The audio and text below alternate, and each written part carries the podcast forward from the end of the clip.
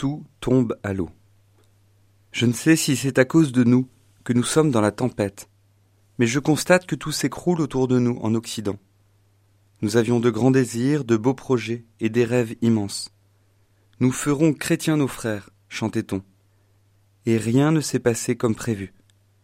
Malgré l'enthousiasme et la générosité, malgré les milliers d'initiatives et les milliers de bénévoles, la mer de l'individualisme est passée, et le château de sable de la foi a été balayé. Les plans humains tombent toujours à l'eau et de haut. Dieu ne joue pas des bons tours à Jonas pour se moquer de lui, mais pour qu'il lui parle enfin. Jonas se noyait dans les flots, mais Dieu l'a sauvé. Il peut donc prier maintenant tranquillement dans le poisson, au sec.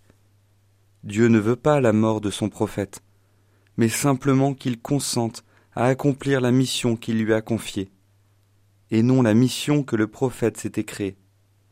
Dieu cherche des envoyés et non des employés. Jonas passera trois jours et trois nuits dans le noir, le temps d'une mort et d'une résurrection. Puissions-nous persévérer dans la prière, même si nous sommes dans le noir et entourés de ruines?